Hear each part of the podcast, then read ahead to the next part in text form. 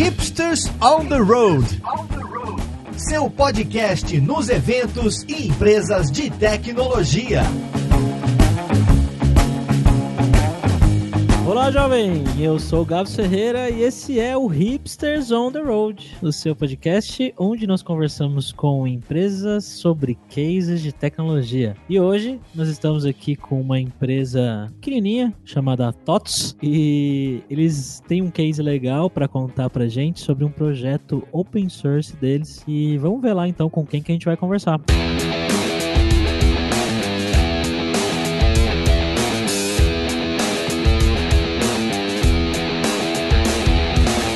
Estamos aqui com Álvaro Camilo, que é especialista em desenvolvimento na TOTS. E aí, Álvaro, beleza, velho? Tá, tudo bem. Vamos falar aqui um pouco de Angular e do Portinari. E estamos também com o Joseph Marks, que é Product Manager aí no time do Portinari. E aí, beleza, Joseph? Tranquilão. Vamos falar um pouquinho do Portinari aí, de como funciona o open source dentro da TOTS. Né? E para fechar aqui a roda de conversa, estamos com o meu co-host aqui, meu amigo Alberto Souza. E aí, Alberto, beleza, velho? Opa, tudo certo? Vamos que vamos. Sem piadinhas para começar hoje.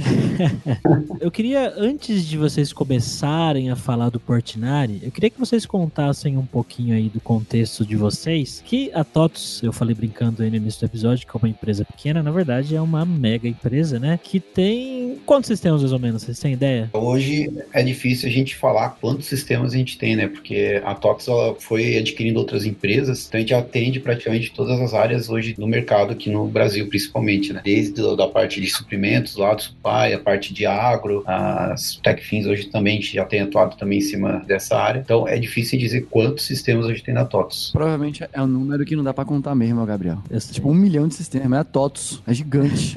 eu costumo falar nos eventos que eu vou que às vezes, às vezes o desenvolvedor não conhece muito o sistema porque a gente não tem sistema direto para o consumidor. A gente não é tipo uma Nubank, olha só, entra no celular. Só que nós provemos sistemas para essas empresas. Então é o que eu falo. Você não conhece, mas teu chefe com certeza conhece e você você usa todo dia sem nem saber. Você compra uma bala, ou se você toma café, ou se você anda de ônibus, sempre tem um sistema TOTS rodando atrás. É que nem o setor financeiro das empresas, né? Quem fica no back-office nunca tá brilhando, nunca tá lá na frente do palco, né? Mas todo mundo usa. Exatamente. Ninguém vive sem também. Se parou, né? Exatamente. Provavelmente quando você tá fazendo uma compra aí numa loja, no mercadinho lá, provavelmente o PDV que tá rodando lá pode ser da TOTS. E eu queria dizer que a minha história com a TOTS é muito antiga, porque o cara que me deu o meu primeiro emprego de programação na vida, ele trabalhava na Microsiga, que é uma empresa que em algum momento aí foi adquirida ou fez parte do consórcio aí pra TOTS virar. E a TOTS era o sistema que rodava em todos os blocos de carnaval lá em Salvador. E sempre Olha. quando eu ia tirar o abadá pra ir para o camarote ou pra ir pro bloco, eu tinha que passar lá por todo o fluxo estabelecido pelo sistema da TOTS que tava lá pra poder fazer a retirada da minha roupa carnavalesca. Louco, essa eu não sabia. É, essa... Como vocês mesmos disseram, a gente sempre tá usando TOTS. Fazendo todo mundo feliz desde lá do Abadá, né? 20 anos? Deve, não, 19 anos, 18 anos é. atrás. 18 anos a 17 anos atrás, quando o Angular nem existia. Né? Quando a gente nem sabia ainda o que era HTML. Ninguém usava JavaScript. Quando né? JavaScript era tipo terror. Eu tenho uma opinião polêmica sobre JavaScript, mas não vou soltar aqui hoje, não. A TOTS já tava brocando no carnaval baiano. eu comecei com essa pergunta dos sistemas aí da TOTS, porque há uns tempos atrás a gente fez o meetup do Hipsters, aí na TOTS, inclusive, né? E foi quando eu, eu ouvi a história do Portinari. E vocês contaram lá que o Portinari meio que nasceu por porque vocês precisavam ter algum tipo de padrão entre os muitos sistemas que vocês têm hoje. Faz sentido isso que eu tô falando ou eu, ou, eu ouvi errado? Sim, tá perfeito. A gente, como a, vocês já começaram falando ali, né? A TOTS pode, como foi falado, um consórcio de grandes empresas, né? Começou lá com a Microsiga. No início, a TOTS acabou comprando várias, adquirindo várias empresas e isso acabou gerando, de certa forma, um problema para o usuário final, porque ele entrava no sistema, por exemplo, um CRM, ele se autenticava, fazia lá o que ele precisava, os processos deles lá, ele trabalhava trabalhava, tinha uma interface do CRM. Aí ele saía, ia processar uma folha de pagamento, alguma coisa do tipo, fazer algum pedido, entrava em outro produto da TOTS, já era outra interface, outra forma de lidar com o sistema. Então a gente precisou criar alguma coisa que pudesse fazer com que as interfaces fossem únicas dentro dos produtos da TOTS. E aí nisso, cinco anos atrás, começou um projeto na época chamado de THF, que veio para resolver esse problema de interface. É, e com isso foi evoluindo e hoje acabou virando Portinari, né? Então realmente ele, ele nasceu por isso e acabou virando a ferramenta única e desenvolvimento para as aplicações de front-end da TOTS, é usado também para desenvolvimento de aplicações mobile e assim por diante, né? E aí a gente acabou gostando tanto da liderando ela, né? E é interessante que quando começou o projeto, eu não, eu, é o que eu falo, eu agora estou indo para a equipe do Portinari, mas eu sempre utilizei ele para é, usar nos produtos que eu trabalhava, principalmente no Proteus. Nossa. É, isso é grande. mas é, na época que o Joseph é, já estava desenvolvendo o THF, é, começou com uma biblioteca de componentes. Hoje tem até nome chique, é Design System, que a gente fazia e nem sabia que era. E assim, e é interessante que não simplesmente uma biblioteca de componentes e, e, o relacionamento com Design System não é só o nome que é bonito, mas é porque desde o começo, lá atrás, aí o Joseph pode confirmar, nós sempre fizemos os componentes com base em pesquisa de UX. Então, o interessante que eu falo sobre o Portinari e o do THF é quando você usa ele, você não usa só a inteligência lá do componente, do ângulo que a gente vai falar daqui a pouco. Você também está usando a inteligência e a pesquisa e o dinheiro que foi feito foi colocado para a pesquisa do componente. Então, se o botão tem um comportamento, se a aba tem uma animação, ela foi pesquisada, não é só simplesmente, ah, achei legal, entendeu? Então isso é bacana do Portinari e do THF. Então, antes de falar do open source, vocês já falaram um pouco do Portinari, né? Mas só dá uma visão pra galera, né? Pra quem, cada, um, cada uma das pessoas que tá escutando a gente, o que que é exatamente o Portinari, né? Pro povo se entender aqui e não se perder no contexto da nossa conversa. Portinari, cara, resumidamente falando, ele é uma biblioteca de componentes baseado em Angular que foca em produtividade dos desenvolvedores e uh, na facilidade do desenvolvimento. Então a gente tem casos desde programadores back-ends que conseguem desenvolver telas usando o framework por conta da facilidade e produtividade dele. A gente, né, disse, resumidamente, ele é uma biblioteca de componentes, mas vão desde componentes simples, como a gente já comentou, botão, um input, alguma coisa, até componentes complexos, dinâmicos, que você passando um objeto lá um,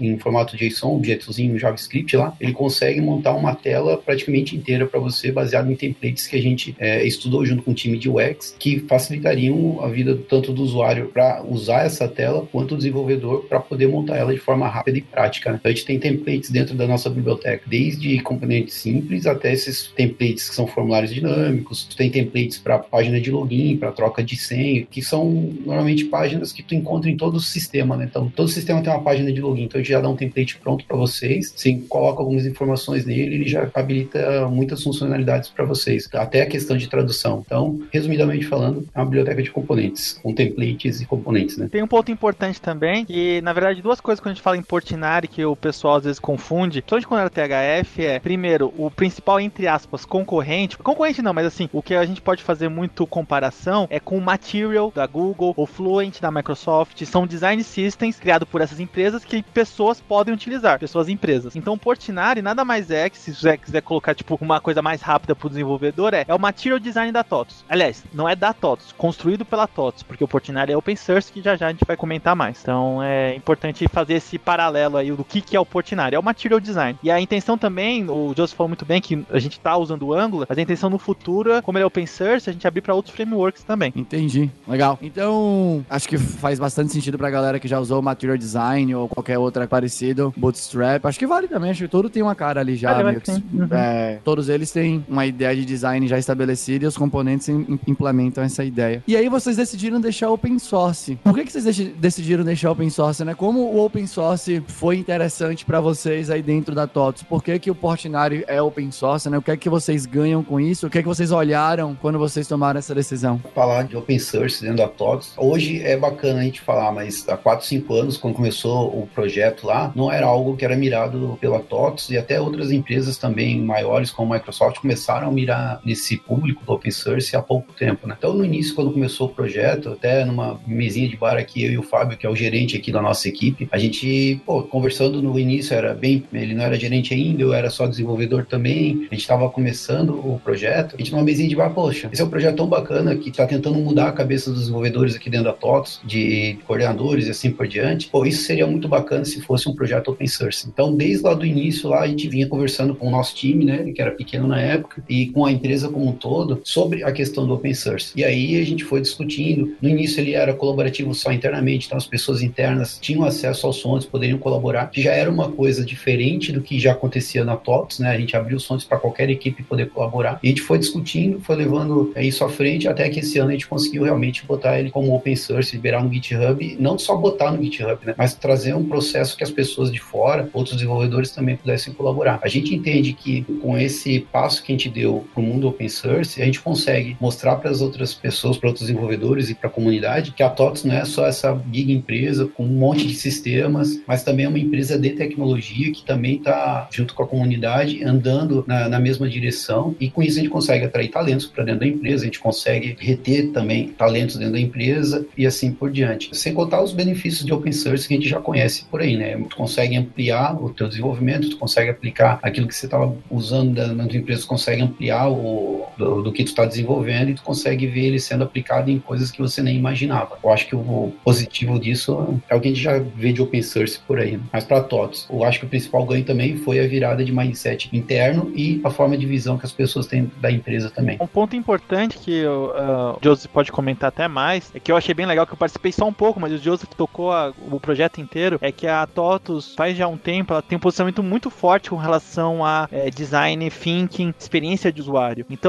muita coisa aqui na TOTUS, não só de software, né? Recentemente teve um projeto para definição de novas áreas aqui no prédio. No caso, a abertura do Portinari, a criação do Portinari em si, ela, a, a abertura foi um projeto desenvolvido no nosso laboratório de design. Tipo, como que seria a abertura? Então, isso é uma coisa bem legal que o Joseph pode falar que o processo da abertura não foi simplesmente, ah, vamos abrir. Não, eles fizeram pesquisas com várias pessoas, inclusive a apresentação que a gente deu aqui na TOTUS foi sobre isso. Então, foi uma coisa bem legal. A gente não queria só botar o projeto no GitHub, entendeu? A gente queria que ele realmente fosse um projeto realmente open source, que as pessoas tivessem a oportunidade de colaborar. Então a gente procurou quais eram as boas práticas de outros projetos. A gente fez né, um, um workshop pessoal de UX sobre isso, até porque a gente quer que o nosso projeto ele sirva de legado para outros projetos dentro da TOTS e que ele não seja só o único projeto, ele seja o, que abra caminhos para outros projetos aqui dentro. Então, como o Alvo falou, a gente fez realmente um estudo com o time de UX, quais seriam boas práticas, como é que a gente poderia lidar com esse projeto. Até a mudança do nome de THF para Portinari foi algo que a gente tirou de entendimento lá dentro desse estudo. A gente viu que para que as pessoas se sentissem à vontade em colaborar com o projeto e também adotar o projeto para os seus projetos pessoais ou em outras empresas, seria legal que ele tivesse um nome independente e não tivesse associado a marca da TOTS como se a TOTS fosse dona, né? Tanto é que a TOTS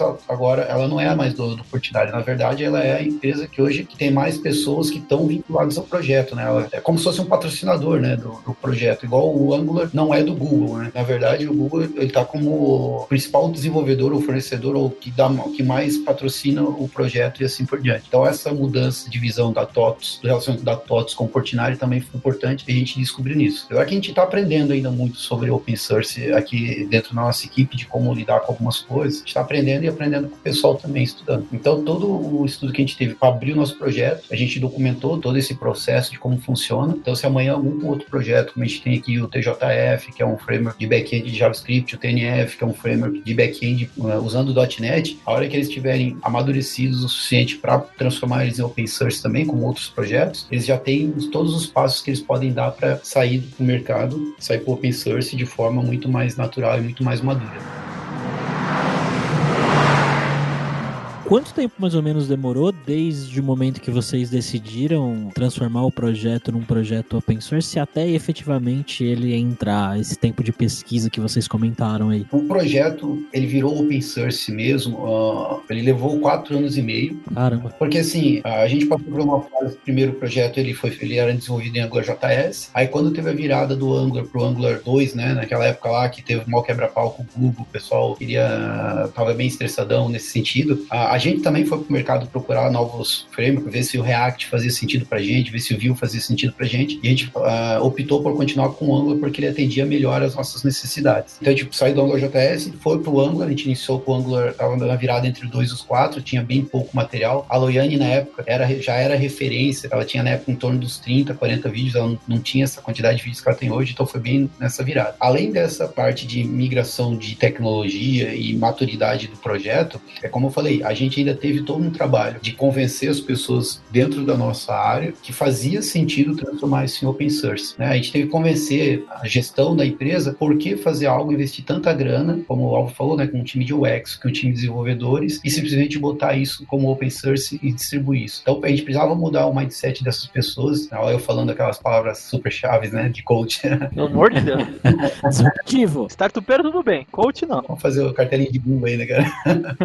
Mudar para mudar o entendimento das pessoas sobre open source dentro da companhia também, entendeu? É, como eu disse, a gente começou primeiro, ele, né, eu já vi a palavra inner source do pessoal falando, né, um tipo um open source dentro da empresa. Primeiro a gente teve que mostrar para as pessoas que a gente podia abrir o código que elas poderiam contribuir, mesmo elas não sendo da nossa área. Então esse foi o primeiro passo. O segundo passo foi mostrar que o projeto estava maduro o suficiente para que a gente pudesse abrir ele para as pessoas e depois, como vocês perguntaram antes, né, convencer por que, que o open source era importante para a companhia, não só para nossa área ou para a gente como desenvolvedor, né? Porque o valor também tá para o cara que faz parte do projeto. Então, por exemplo, um desenvolvedor do Portinari, hoje, ele, pô, ele pode usar o Portinari como um currículo dele, né, numa empresa, ó, oh, eu participei desse projeto open source, olha como a gente, né, eu já tenho essa cultura dentro do meu dia a dia. Então, isso facilitou bastante. Então, a gente levou quatro anos e meio. Esse workshop que a gente fez com o time de UX, se eu não tenho nada, foi uns três ou quatro meses antes de a gente efetivamente virar. Porque daí, dentro desse período do workshop até a, divulgação do projeto como open source e a publicação nele no GitHub, a gente levantou o que a gente queria como open source projeto e o que a gente tinha de mínimo para fazer para entregar. Então, por exemplo, lançar o portal com a documentação de uma forma prática para o pessoal poder usar. Então, por exemplo, a gente entendeu que era importante para as pessoas baterem olho no nosso portal lá, entenderem que aquilo realmente era uma,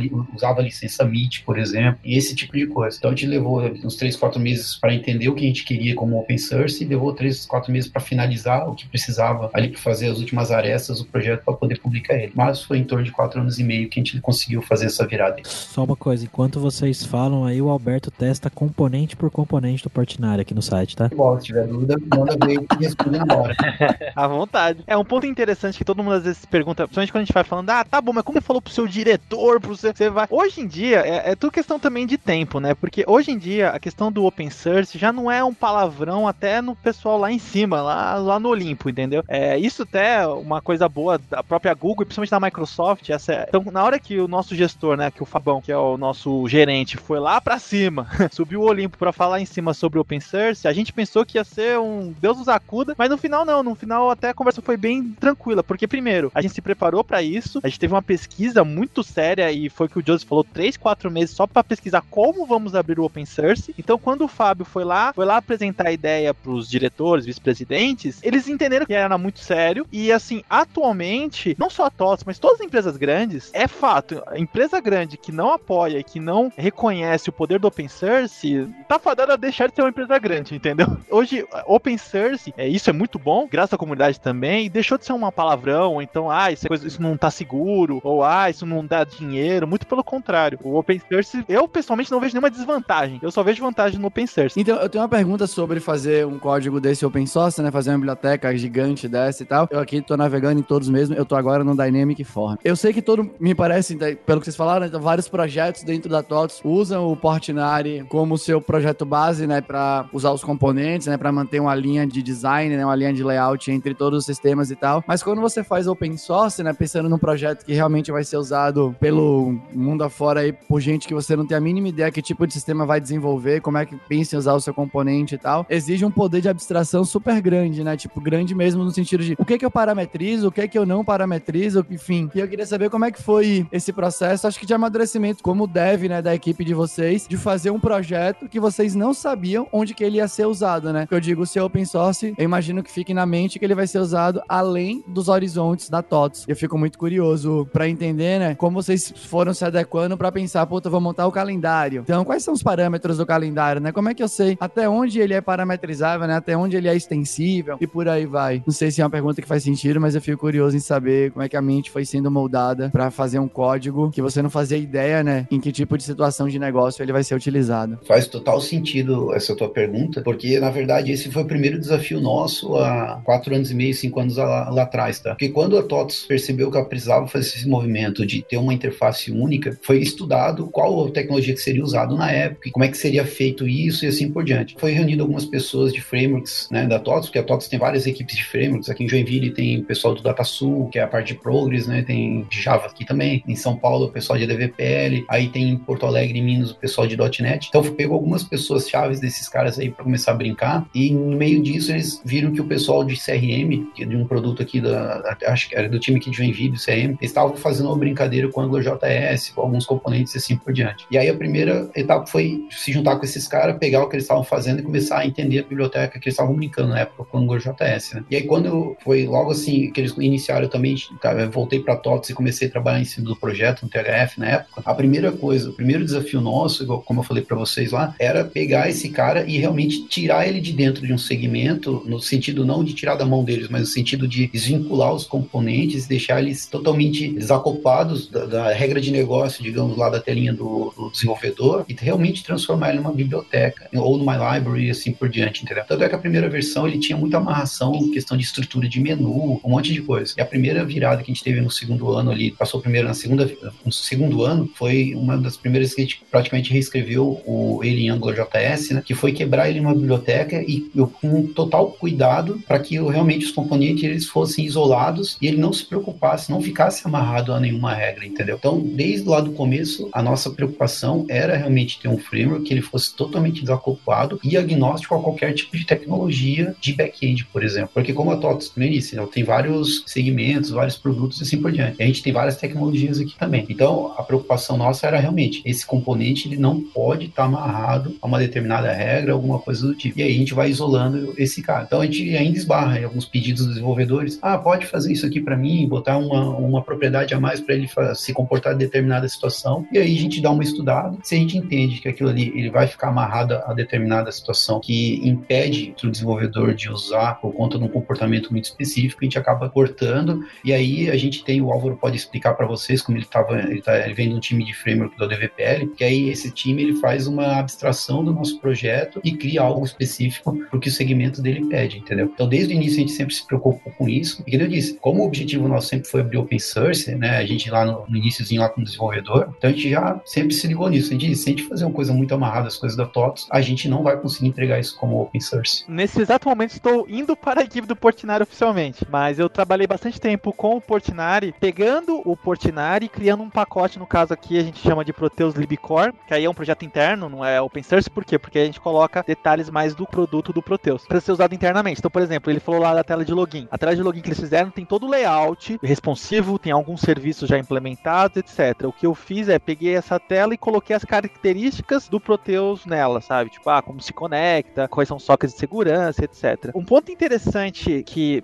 permitiu fazer isso, eu atribuo a dois. Primeiro ao próprio Angular, que ele é muito extensível. Inclusive, quando eu comecei a fazer a biblioteca do Proteus libcore com base, na época não era nem o Portinari, era o THF. Então, assim, na época quando eu comecei a fazer, é, já estava na versão 6 do Angular, e aí eles tinham acabado de lançar a questão de, da criação de bibliotecas pelo próprio Angular, né? Porque até então o THF e o Portinari, eles criaram as bibliotecas dele, mas com base em ferramentas é, externas, que eu acho que é Lerna, né? Joseph Lerna, Gulp, essas outras tecnologias. E o que acontece? O Angular, o time do Angular, ele internalizou para você poder criar sua própria biblioteca. Então eu aproveitei essa deixa e comecei a criar a biblioteca do Proteus que especializava os serviços do THF na época e hoje do Portinari. Então, uma é o Angular, que é bem fácil de estender, e outra coisa importante é o próprio THF, que uma coisa importante que o THF desde o começo teve e hoje do Portinari tem muito forte são os testes. Então, uma coisa que não tem como adivinhar é: ah, como é que eu vou saber que esse date picker vai ser usado assim? Se vai precisar de algum outro parâmetro? Se vai precisar, por exemplo, funcionar com calendário russo ou qualquer outra coisa? A gente não sabe. O que a gente faz é, é nós preparamos os nossos componentes com o máximo de testes, cobertura, enfim, a gente tenta amarrar. E caso tenha uma alteração, a gente altera. Mas a gente altera, a gente expande com a certeza de que não vai quebrar porque a gente tem esse guarda-chuva. Então, uma coisa importante hoje, nós sempre estamos refatorando. A cada semana ou cada duas semanas sai uma release nova, sempre com correções de bugs ou então com melhorias ou com componentes novos. E a cada semana ele é refatorado. Mas a, o nosso índice de quebra é muito baixo. Eu mesmo, eu agora estou na equipe do Portinari, né? Até eu posso isso contra mim, né? Que aí começa a dar bug, a culpa é minha. Mas tô brincando. É, até agora eu tô utilizando e eu sempre tô acompanhando de perto as, as releases, nunca quebrou nada para mim. Eu sempre tô utilizando quando tem breaking change, por exemplo, da versão 1 para versão 2, essas coisas. De novo, por causa da pesquisa que a gente realizou, os breaking changes nossos são muito sérios. A gente documenta, nós seguimos a questão do semantic versioning que o Angular segue muito à risca. Então, você pode ter a certeza que da 17 para 18 não teve nenhuma breaking change, mas da 1 para 2 teve e está documentada corretamente. Outra coisa também muito importante é que nós seguimos as boas práticas do próprio Angular. Então, muitas das coisas que o pessoal do time do Portinari, quando passou para open source, já estava meio encaminhado porque a gente já estava fazendo, seguindo as melhores práticas do Angular. Então, basicamente, eu acho que é isso.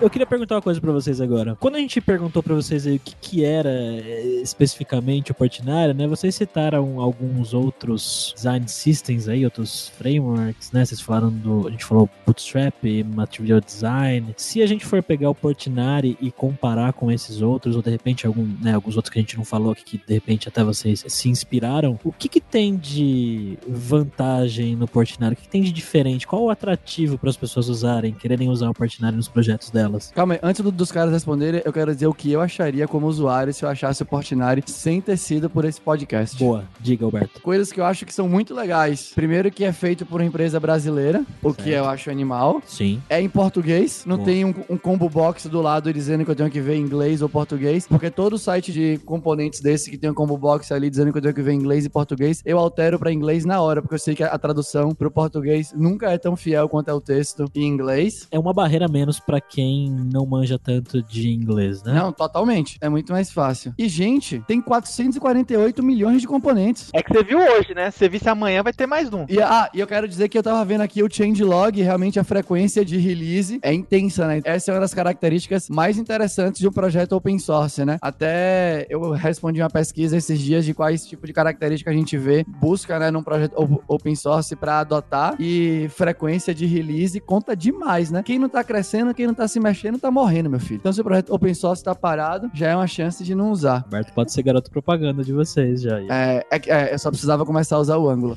Mas Beleza que a gente vai mandar uma camisa pra você.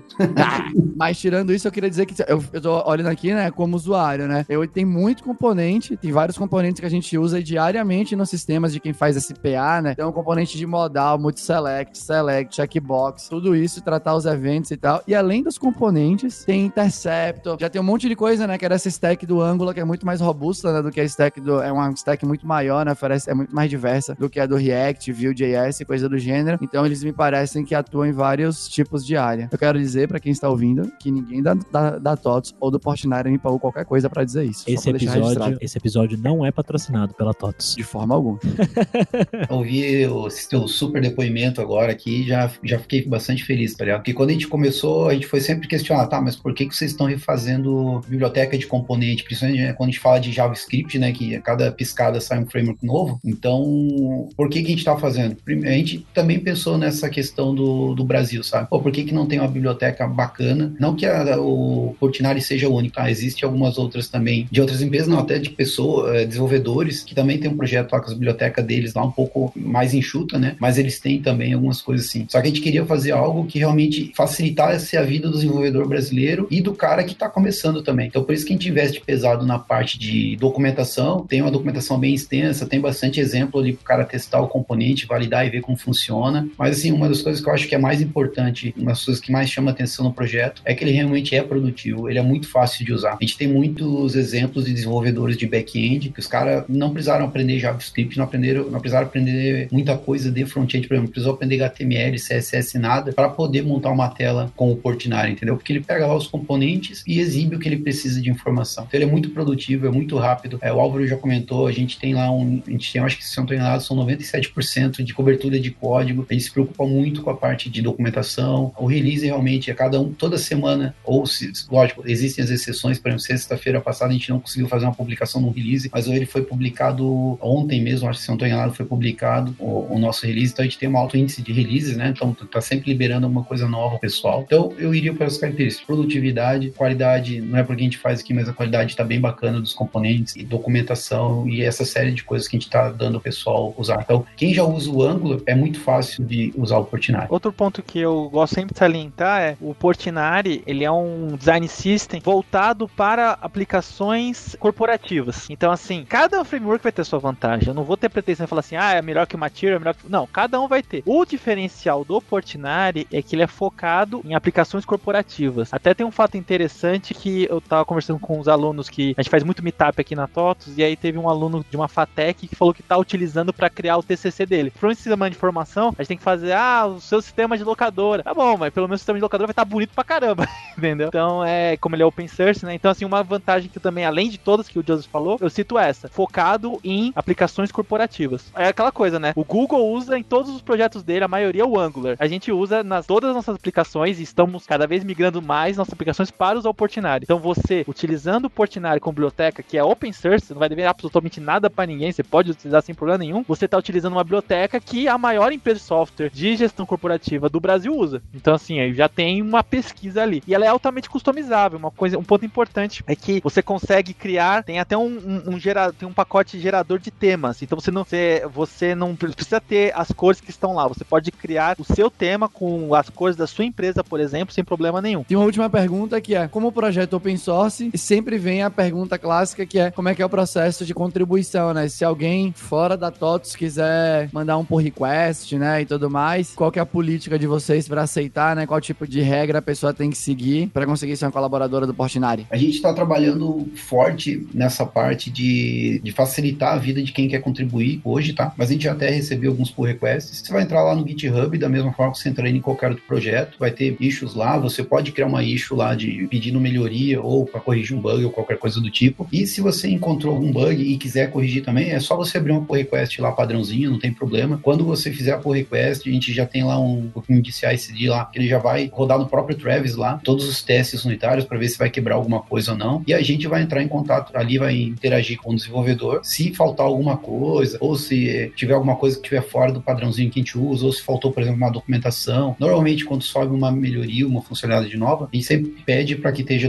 documentadinho, direitinho e esteja um exemplo, alguma coisa do tipo. Se não tiver, a gente vai interagir, como eu disse, né? Vai ver se a pessoa tem a disponibilidade para ajudar nisso. Se não tiver, um dos desenvolvedores do time vai lá e vai ajudar a implementar isso aí para que o código fique redondinho. Afinal, a partir do momento que a gente aceita esse pull request, a gente se torna, digamos, não dono, né, mas responsável para que aquilo fique seja mantido e que os desenvolvedores possam usar sem nenhuma dor de cabeça. Então a gente só dá um cuidado disso. A parte de style guide, por exemplo, a gente usa o do próprio Angular lá. A parte de documentação a gente usa, a gente fez uma ferramenta, fez uma ferramenta não, a gente deu uma customizada é, em cima dos processos do próprio Jenny, que também é do, do time do Angular lá também. Então tudo o que a gente faz, a gente procura usar o próprio ecossistema do Angular para facilitar a vida dessas pessoas ou, ou de, dos desenvolvedores que vão usar ou desenvolvedores que querem apoiar o projeto. Não foge, não tem nenhum processo específico nosso. A gente está tentando usar tudo que o pessoal já está acostumado com os projetos open source que já tem aí na, no mercado. E tem bastante gente de fora da TOTOS contribuindo já? Eu confesso que hoje eu não sei te dizer, porque como as pessoas estão entrando lá no GitHub, com, até com suas contas pessoais, algumas pessoas eu já nem sei se são contribuidores, se são ou que estão abrindo se são realmente pessoas da TOTOS ou não são mais. Eu sei que da TOTOS a gente tinha bastante contribuições do pessoal da TOTOS quando a gente controlava isso só internamente pelo Gira, por exemplo, mas agora que está no GitHub eu não consigo te dizer mais. Eu sei que, por exemplo, o Álvaro contribuiu já lá pelo GitHub, é, alguns outros desenvolvedores que eu conheço já contribuíram, mas agora tem algumas pessoas que estão interagindo lá com a gente que eu já não sei. Até a TOTOS, a gente, é impossível conhecer todo mundo, né, pelo tamanho que ela é, então... mil funcionários, é facinho achar. Você desenvolvedor, você desenvolvedora que está nos ouvindo nesse momento, está procurando um projeto legal para participar, ter uma experiência, de repente você que está começando na área e ainda não tem uma experiência profissional no mercado, com certeza se você colar no projeto e pedir alguma ajuda aí pro pessoal para tentar contribuir, acho que vocês vão ajudar, né? Quem quiser. Certeza.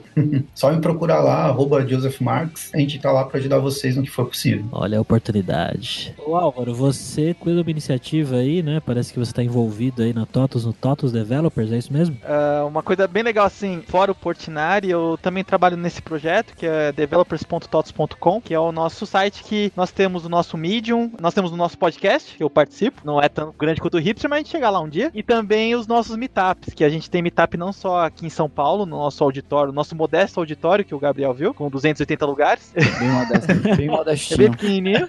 Inclusive, esse sábado, não sei quando for lançar, mas agora, dia 30 de novembro, vai acontecer a Brasil JS aqui em São Paulo, aqui na TOTOS também. Vai sair só semana. É, não vai, já vai ter, já vai ter ido já. Que pena. Mas, é, mas tudo bem, porque a gente vai, a gente vai gravar toda a conferência e vai estar tá online. Então, inclusive, a gente coloca o link do Brasil JS, vai acontecer aqui, vai ser de boa. Tem que pensar no futuro. Então, pô, a gente teve o Brasil JS agora, foi super animal, a galera curtiu pra caramba. Ah, é boa. é verdade. Olha só esse cara aí. Foi boa essa. Verdade, verdade. Eu tenho que preparar. Verdade. Aconteceu, não. Enfim. Então, assim, no nosso site, no Top Developers, tem tudo isso. Tem vagas também, por que não? Opa, boa. Tem vagas lá no site, mas assim, o- a iniciativa do Developers TOTUS não é apenas contratar, e sim a TOTUS ajudar a comunidade que tanto ajuda a TOTUS. A TOTUS, ela tá sendo, ela é mais ajudada por comunidade, pelo o Angular open source e a comunidade em volta dele e tudo mais. Então, assim, é uma contribuição que a gente dá para comunidades. O outro ponto importante também é, se você tem uma comunidade de software, um meetup que, que queira algum local, entre em contato com a gente que a gente pode fazer seu meetup aqui na TOTUS também. E agora eu preciso confessar uma coisa pra vocês. Por muito tempo, quando eu lia o nome da empresa de vocês, eu achava que era TOTVs o nome. é, é Bem verdade. comum. Não sei como reagir a essa declaração. Porque escreve com V e não com U. Gabriel, você, não só você, você e a Anitta tem muito mais em comum do que você pensa. A Anitta também Anitta? confundiu o nome. Ela no Instagram dela, quando ela fez um evento grande aqui na TOTUS, o Universo TOTUS, É. ela colocou no Instagram dela, que só tem uns 80 milhões de pessoas, falando assim, hoje é dia de TOTVs. Aí, eu, aí todo mundo, ah, tanto é que na apresentação ela até zoou e depois, né, se corrigiu, não é TOTUS e tal. Então, não fique preocupado, Gabriel, porque você, você teve o mesmo raciocínio que a Anitta. Você lembra que teve até uma campanha publicitária da Marília Gabriela explicando que não era TOTVs, que era TOTUS, porque era. Nossa, é verdade, mas faz tempo isso aí, hein, porque você é velho, hein? Caramba. Tem que catar no YouTube isso aí. Assim, até pra explicar, o nome TOTUS é porque na época que a Microsiga cresceu e abriu capital pra virar uma empresa aberta e comprar outras, né? Bem na época, o Papa João Paulo, eu acho que tinha morrido ou coisa assim, iam eleger um novo Papa. E quando elegeram o novo Papa, no anúncio colocaram TOTUS, tipo, como tota- que é TOTUS significa totalidade, uma palavra em latim. E aí os fundadores gostaram, ah, gostei dessa palavra, TOTUS, vou usar. E até hoje a gente tem que ter o nosso e-mail, se colocar arroba TOTUS com um também a gente aceita, entendeu? Porque a gente sabe que às vezes o pessoal tem, esse- tem o nosso NS espertinho, mas é TOTUS com V. Bom, pessoal, obrigado então pelo tempo de vocês. Foi muito legal. Eu gostei bastante de conversar com o pessoal da TOTVs aí. Foi muito bom conversar com a Tó E, e você que tá ouvindo, né? Você já sabe também se você tem um case legal e você quer compartilhar com a gente, por favor, não deixe de entrar em contato. E se você quer que Roberta seja também uma das co-hosts do podcast, deixe o comentário aí pedindo Roberta como co-host, por favor. É a campanha que tá começando agora. E se você quer uma palestra minha, do Alberto, ou de algum instrutor da Kaelon, da Lura, do Grupo Kaelon, entre em contato comigo, com o Alberto, e a gente faz acontecer. E lembrando também que toda última semana do mês a gente tem feito meetups aqui na cidade de São Paulo, e você está mais aqui convidado para vir também. É isso aí, bora jogar.